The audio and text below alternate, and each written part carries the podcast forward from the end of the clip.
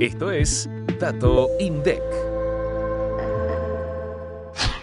En octubre de este año, el uso de la capacidad instalada en la industria alcanzó un nivel de 66,7%, superior al 64,3% registrado en octubre de 2021.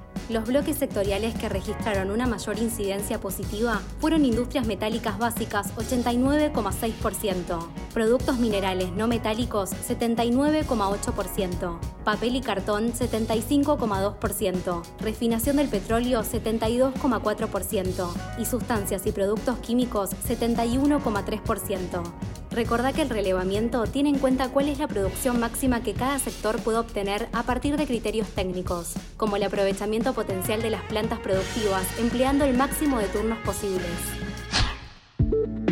Para más información, escucha este viernes mucho más que un número. Activa la campanita para no perderte los próximos episodios